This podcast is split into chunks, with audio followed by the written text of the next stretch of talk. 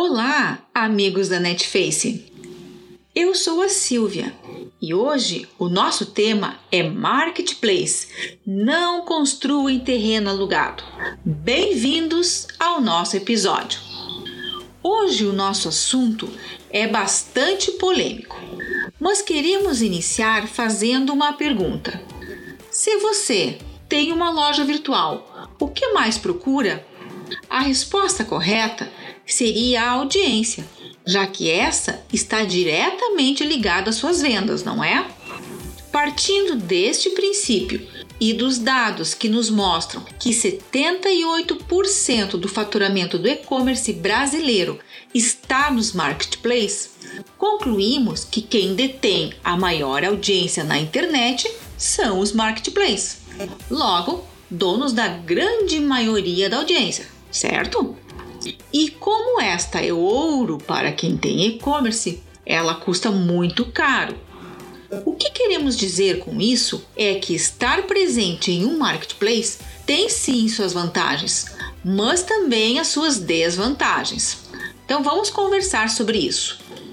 As vantagens de você vender através de um marketplace está principalmente em ter acesso à audiência deste e do custo de adesão ser baixo ou nulo, já que você só paga quando houver a venda. Quanto às desvantagens, quais são? Bom, a primeira delas é que o cliente não é seu, e sim do marketplace. É só fazer uma pesquisa básica para saber quantas pessoas que compraram no marketplace foram até a sua própria loja virtual para comprar diretamente de você.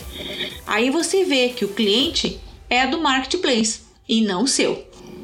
Outra desvantagem é a perda de relevância no Google, onde sempre os anúncios do marketplace aparecem na frente, já que esses grandes grupos investem milhões em propagandas patrocinadas. Concorrência desleal é outra desvantagem pois se o consumidor procura por um determinado produto, o marketplace vai mostrar o seu e o de seus concorrentes juntos. Basta o cliente escolher o que melhor lhe agrada. Se você tiver uma loja virtual com suas técnicas de SEO bem elaboradas, em uma busca no Google, a sua loja aparecerá na frente e a chance de vender diante de seus concorrentes aumenta. Quando você aposta em vender somente em marketplace, corre o sério risco de ficar dependente financeiramente, o que não é bom, já que a plataforma não é sua e os clientes também não são seus. Mas uma das maiores desvantagens está na comissão cobrada, que na maioria das vezes é um valor de alto custo para sua empresa, que terá que vender o produto mais caro e com isso perder a chance diante de seus concorrentes. O cálculo que você tem que fazer é bem simples. Se você quer construir uma casa, prefere construir num terreno alugado ou num terreno próprio? Eis a chave da questão. Muitos lojistas acabam indo para o marketplace pois acreditam que não tem dinheiro para montar a sua própria plataforma de e-commerce mas esquecem de fazer o seguinte cálculo: se eles pagarem todas essas desvantagens e mais a comissão cobrada, que é alta, este valor dá e sobra para montar a sua própria loja virtual. Então, o que vale mais a pena?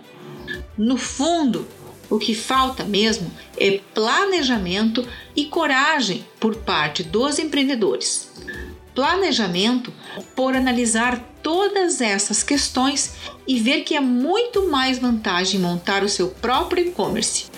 E coragem por falta de acreditar na sua própria capacidade de alavancar o seu negócio ao invés de depender do negócio dos outros. Então, se você ainda estiver com dúvida do que fazer, entre em contato com a gente para conversar e explicar todas as suas preocupações. Gostou deste tema? Então, fique ligado nos nossos próximos episódios e obrigada pela sua audiência.